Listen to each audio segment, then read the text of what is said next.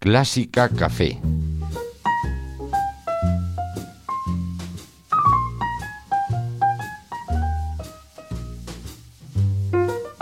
Y volvemos a Clásica Café, nos encanta siempre estar aquí con grandes invitados. Hoy nos tomamos un café con un pianista que además está recién aterrizado de Nueva York. ¿Qué quiere mi invitado de hoy?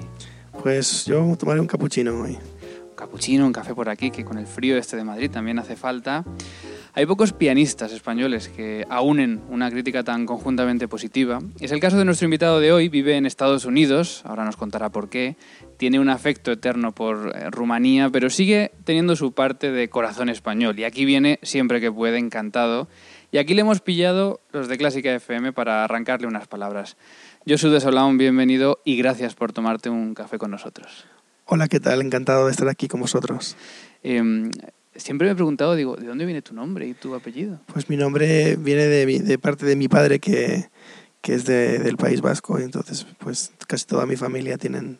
Y el apellido también es vasco. Eh, sí, el apellido es vasco también. Porque sí. quizá cualquiera que lo lea y que no sepa esto, eh, a veces eh, no relaciona tu nombre con como un pianista español, ¿no? Ah, sí, bueno. sí. Eh, he hablado de tu vínculo con Rumanía, también de tienes un vínculo muy fuerte con Nueva York, ¿no? Porque has vivido allí mucho tiempo y tienes también tu parte española. ¿Con qué países te sientes identificado? No, bueno, y, ante todo soy español, claro, pero mm, he vivido en Estados Unidos casi 20 años de mi vida y pues eh, soy ciudadano americano también y tengo doble nacionalidad y por lo tanto pues, pues también desde luego que Estados Unidos ha sido ha tenido un papel determinante en mi vida, ¿no?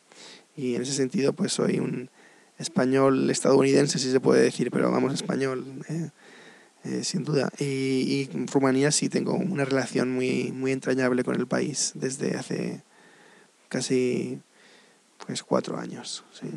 Eh, estás ahora por España unas semanas, que es raro pillarte por aquí tanto tiempo, y has estado presentando la grabación, la primera integral que existe del compositor rumano George Enescu, eh, que es una grabación en tres CDs. Eh, ¿Rumanía te ha llevado a Enescu? ¿Enescu te ha llevado a Rumanía? ¿Cómo ha sido esta, esta simbiosis? Sí, no, conocía a Enescu mucho antes de, de conocer a Rumanía, sí, sí, y fue...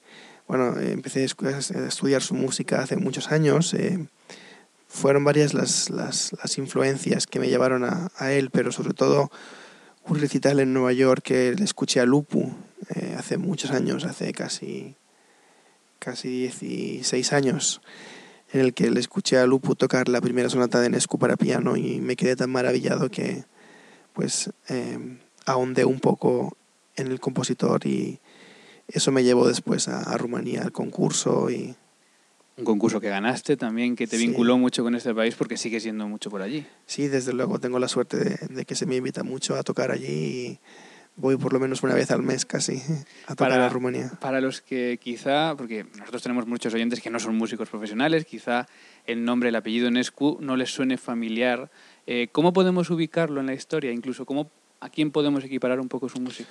Bueno, sería, yo, yo creo que eh, perteneciente, perteneciente a la generación de compositores como Bartok o Janacek o Szymanowski, eh, música de, Europa del Este, pero también con muchas conexiones con la música centroeuropea, en el caso de Nescu, de la música francesa también. Y en, su caso, pues es un compositor que supo eh, aunar pues tradiciones musicales muy, heterogéneas, como es la, estudió en Viena, entonces la, la tradición musical austrogermana, ¿no? Muy, muy importante en su, en su formación, pero después también estudió en París. Creo que es de los pocos músicos que, sobre todo de esta época, que se puede decir que se formaron tanto en el Conservatorio de Viena como en el Conservatorio de París, que eran casi antípodas, ¿no? Entonces, y luego también pues la influencia de la música rumana, eh, folclórica, el folclore rumano que pues tiene raíces en la música bizantina y griega y también en la turca, en la más oriental. Todo esto, esto, todo este conjunto de influencias pues hacen una música muy original y que si, si tuviéramos que dar coordenadas, pues yo creo que sería algo así como si se mezclaran a, a Bartok y a Foré, ¿no? No sé, se podría decir. Pero con, con toques de Messiaen y toques también de, de Bach, por ejemplo. En una integral, claro, grabas toda su obra para piano y entiendo que incluyes obras de juventud y, y obras más maduras. ¿Hay mucha diferencia de lenguaje entre sus primeras y sus últimas obras? Sí, desde luego, es, es uno de esos compositores, como ocurre con, con Beethoven o Scriabin, que la diferencia entre el primer compositor y, y el compositor maduro es, es prácticamente estar ante la obra de un compositor completamente diferente eh, comienza a componer muy joven y con unas influencias que primero son prácticamente exclusivamente germanas, sobre todo la música de, de Bach, Beethoven y Brahms, y luego también un poco de Wagner. Eh, luego empieza a incorporar, eh, toda la influencia de Francia cuando él se, se, muda a Francia a la edad de, de 13 años y empieza a estudiar con Massenet, con Fauré y, luego pues recibe toda la influencia de, de esta escuela, también eh, recibiendo mucha influencia de Ravel, que fue su compañero de clase en la clase de composición de Foré. Y luego ya un poquito más tarde es cuando entra el elemento de folclore rumano. Eh, y el último estilo pues es una mezcla eh, completamente original de, de, de, estas tres influencias y, vamos, que de las primeras obras suenan a Brahms y las últimas pues podrían sonar casi a pues a Anton Webern, ¿no? O sea, es una, es una evolución estilística muy dramática. Eh, Enescu en, en Rumanía es un, es un faro, ¿no? Es una guía para ellos porque tienen un festival con su nombre, tienen no, claro. este concurso con su nombre. Eh, sin embargo, es algo que a lo mejor en España no nos pasa tanto, ¿no? No, no hay un concurso, o que yo conozca por lo menos, el concurso Albéniz, el concurso Falla. Eh, sí, para canto a lo mejor pasa un poquito más. Bueno, pero está la Fundación Albéniz, la fundación. sí. Mm. Eh, sí, eh, bueno, eh, Enescu en Rumanía es, es icónico de la cultura es como puede ser en España Cervantes o es, es, bueno está está en los billetes de, de su de su economía y bueno. es una de las grandes figuras de, del, del, universo cultural rumano junto con otra gente como Ionescu o Brancusi, el, el, gran escultor o Mircea Eliade, el gran antropólogo que hablaba, que escribía sobre las, la historia de las religiones, en fin, eh, muchos, muchos diferentes, o Eminescu, el gran poeta, eh, son unas figuras muy importantes desde luego en la, en la música, pues junto con Lipati, yo diría que Enescu es el personaje que más se conoce. Eh, hablábamos de concursos, de este concurso en Rumanía, eh, en España han ganado el, el, Iturbi, que ha sido el único español que ha ganado este primer premio en este concurso. ¿Qué han supuesto los concursos en, en tu etapa más joven de cara a tu carrera actual? Sí, yo, yo no, no, nunca los ni los ensalzo como algo providencial y milagroso, ni los demonizo como si fueran la peste, ¿no? que muchos músicos desde una perspectiva muy moralista uh, lo hacen. ¿no? Para mí los concursos siempre me han ayudado, me han ayudado tanto a ser una, un aliciente de preparación y luego me han ayudado en que me han dado muchas oportunidades. Eh, entonces no me puedo quejar, no he hecho muchos y he, tenido siempre bastante suerte en ellos y, y han sido muy importantes en mi formación y a nivel de mis primeros mis primeras oportunidades profesionales. Pero bueno, ya parece que el horizonte de los concursos se, se me antoja bastante lejano ya en mi vida, ¿no? Porque no... Bueno, ahora como parte del jurado. Bueno, procuro no hacerlo mucho, no, no, no, me, no me entusiasma ser jurado. Alguna vez no, puedo, no he podido eh, rechazar la invitación por compromisos personales, pero si, si la puedo rechazar normalmente me hago un poco loco y digo que no puedo. Eh, te fuiste a Nueva York con 17 años, ¿no? Sí. Has vivido allí mucho tiempo sí. y ahora vives allí, pero como profesor. Mm, oh, perdón, no en Nueva York, en Estados Unidos. Sí, yo, bueno, viví en Nueva York que un total de 15 años y ahora vivo en Houston los últimos tres donde sí que soy profesor en la Universidad Estatal de Houston. ¿Te vas allí por, eh, digamos, porque no te mueves de Nueva York a Houston? ¿Pasas antes por España o sí te fuiste, fuiste directamente desde Nueva York a Mm, Houston? Sí, me fui directamente. Ah. Nunca regresé a España. Ah, sí. de acuerdo. Por desgracia, no es, por, no es porque no, no fue algo hecho adrede, pero... Uh -huh. sí. Y estás allí en la Universidad de Houston eh, dando sí. clase de piano, además con alumnos también españoles, algunos de ellos. Eh, ¿Te vas, digamos, te quedas en Estados Unidos por, porque te gusta o porque tienes un trabajo que te encanta? Bueno, mm, eso es muy complicado decirlo porque uno, eh, como decía Ortega, es eh, eh, soy yo y mi circunstancia. ¿no? Que suena, ahora cuando lo digo así suena un poco bombástico, pero mm, las coyunturas mm, biográficas, personales de cada uno, pues también quiero decir que no es, mm, un poco una mezcla de todo. Eh, quieres estar, pero a veces quisieras volver a España, pero no puedes, o en fin, son una mezcla de cosas. Desde luego que yo amo Estados Unidos y, y me encanta vivir allí, pero hombre, mi sueño es algún día poder volver a España a vivir. Así, yo de Sol aún recibe mañana una llamada con una oferta para hacer lo mismo que haces allí, que es enseñar aquí en España, ¿lo aceptarías? Sin duda. Sí. ¿Y qué te parece el sistema que, que, tenemos en España en cuanto a cátedras y demás? Que, que es otra, otra, digamos que está la opción privada de que, pueda recibir una llamada para hacerlo y luego está la opción pública, que es el sistema de cátedras tan criticado también, porque siempre tiene sus, inconvenientes, ¿no? Bueno, eh, yo creo que el sistema público puede funcionar, pero claro, um, planteado y gestionado, gestionado de una manera muy distinta de la que se plantea y gestiona hoy en día. Eh, y lo mismo, de hecho, con el sistema privado de enseñanza musical en España. Yo creo que mm, en, un, en un panorama ideal deben coexistir las dos opciones y ambas pueden aportar algo muy importante y valioso a, la educación musical y a las oportunidades de educación musical de los jóvenes. Lo importante no es tanto, yo creo, el crear argumentos a favor o en contra de la educación privada o pública de la música, sino de cómo se gestiona cada una de ellas. Y yo creo que en ese sentido eh, ambas comparten los mismos requisitos de eh, disciplina, pero con también eh, flexibilidad profesional, etcétera, y muchos otros que no cabría ahora, si no estaríamos mucho tiempo. Em, eh, tú trabajas con jóvenes, has nombrado a los jóvenes, ¿no? Eh, ¿Cómo ves, por un lado, a los jóvenes españoles, que también trabajas con ellos y los ves por aquí cuando vienes, y, y luego en general a los jóvenes pianistas que están ahora estudiando, ¿ves futuro en la música? Eh, es una pregunta difícil. A mí me encanta trabajar con los jóvenes, primero porque yo me siento joven, todavía tengo 36, por supuesto, 36, por 36 años. Sí. Eh, eh, bueno, yo creo que España tiene, como todos los países, pero particularmente una juventud musical con un talento increíble y que mm, yo me encuentro en el deber de siempre que pueda ayudar y potenciar y, ayudar a formar, y eso estoy haciendo.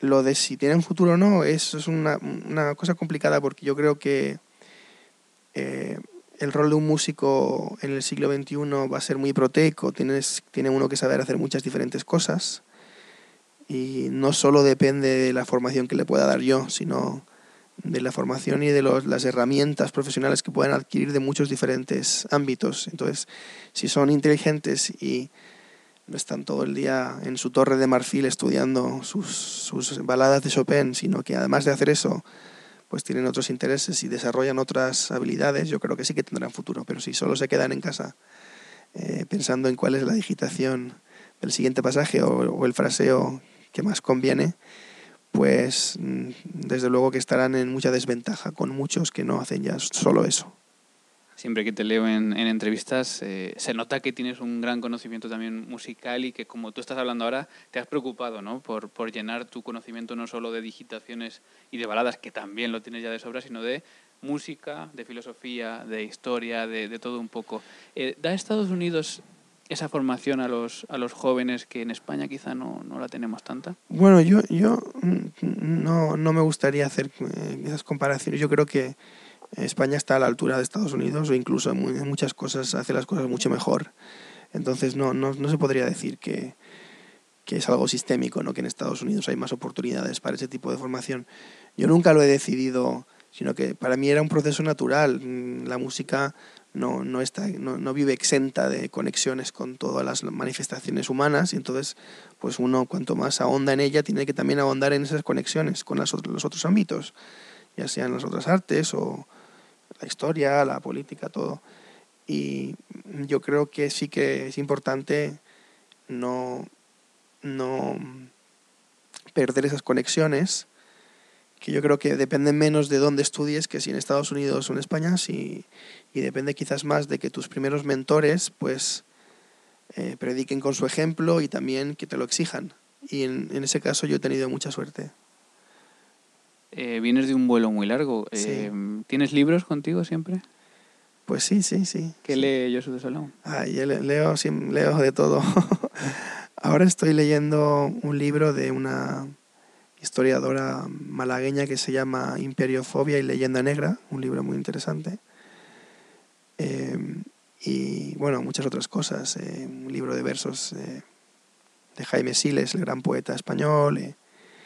Una, la última novela de eh, eh, Thomas Pynchon, el gran escritor estadounidense.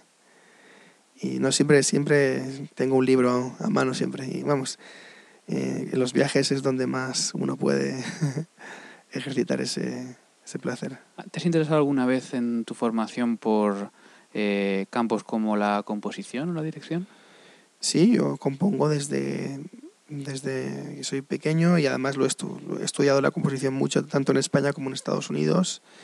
He tenido la suerte de tener muy, grande, muy grandes maestros y eh, últimamente, eh, de hecho, nunca he tenido gran interés de promocionar mi música, ni que se toque, ni nada, pero últimamente sí que tengo una necesidad mayor de poder eh, mostrar algo de mi música más públicamente y de hecho estoy eh, preparando un concierto para piano y orquesta que se estrenará yo creo que en el 2019 Exclusiva. Eh, y luego la dirección de orquesta la he estudiado mucho eh, la he estudiado mucho tanto en España como en Estados Unidos con también grandes maestros grandes maestros pero eso sí que sé que es algo a lo que no me quiero dedicar por razones muy diversas aunque aunque amo la disciplina pero sería como dedicarse a otro instrumento y no no, hay, no hay solo hay una vida no So- ¿Estás de acuerdo en que, en cuanto a lo que comentabas, ¿no? de las composiciones, ha habido unas décadas en las que no estaba muy bien visto esto del pianista-compositor y que sin embargo ya se está abriendo un poquito este, este campo a que sea algo que incluso sea bien visto, sea positivo, ver cómo un pianista también sabe componer?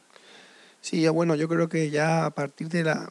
Bueno, el, siglo XX ya empieza a, cambiar todo, pero creo que a partir de la Segunda Guerra Mundial y con el auge de, de la tecnología grabada tal y como se entendía en las generaciones posteriores a la Segunda Guerra Mundial, pues se gremializó mucho la labor del intérprete y claro, pues eh, exigía un tipo de, de objeto estético que era casi incompatible con la labor, de- con la actividad de composición.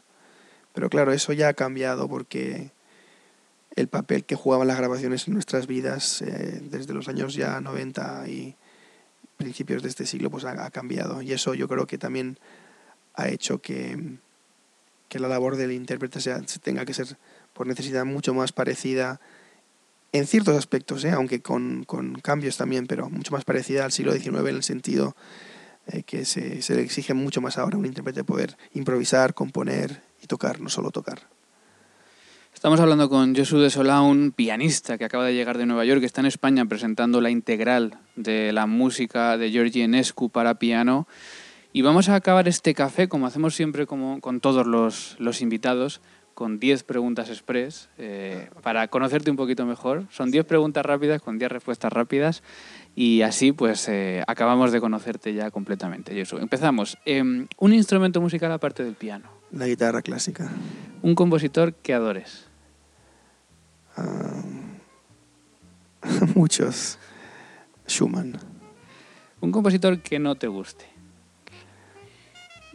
Am, mi yo. Eh, un intérprete o director que te inspire. Mm, Alfred Cortot. Una obra que te gustaría escuchar hoy cuando mm, estés tranquilo en casa. Pues eh, el Stabat Mater de Szymanowski. Música no clásica que te guste escuchar. Mm, el pianismo de Bill Evans. Eh, un país para vivir. España. Una comida que te encante.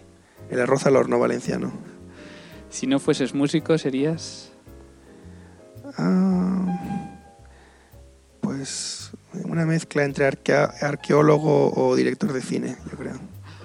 Y un deseo para el futuro de la música. Pues no sé qué decir sobre eso, porque yo creo que la música sobrevivirá a todos nuestros deseos. pues diría que... Mm, pues no, sabría decirte. Así. Lo dejamos así, sí. Yo soy de Solón, me ha encantado conocerte. Muchísimas gracias. gracias.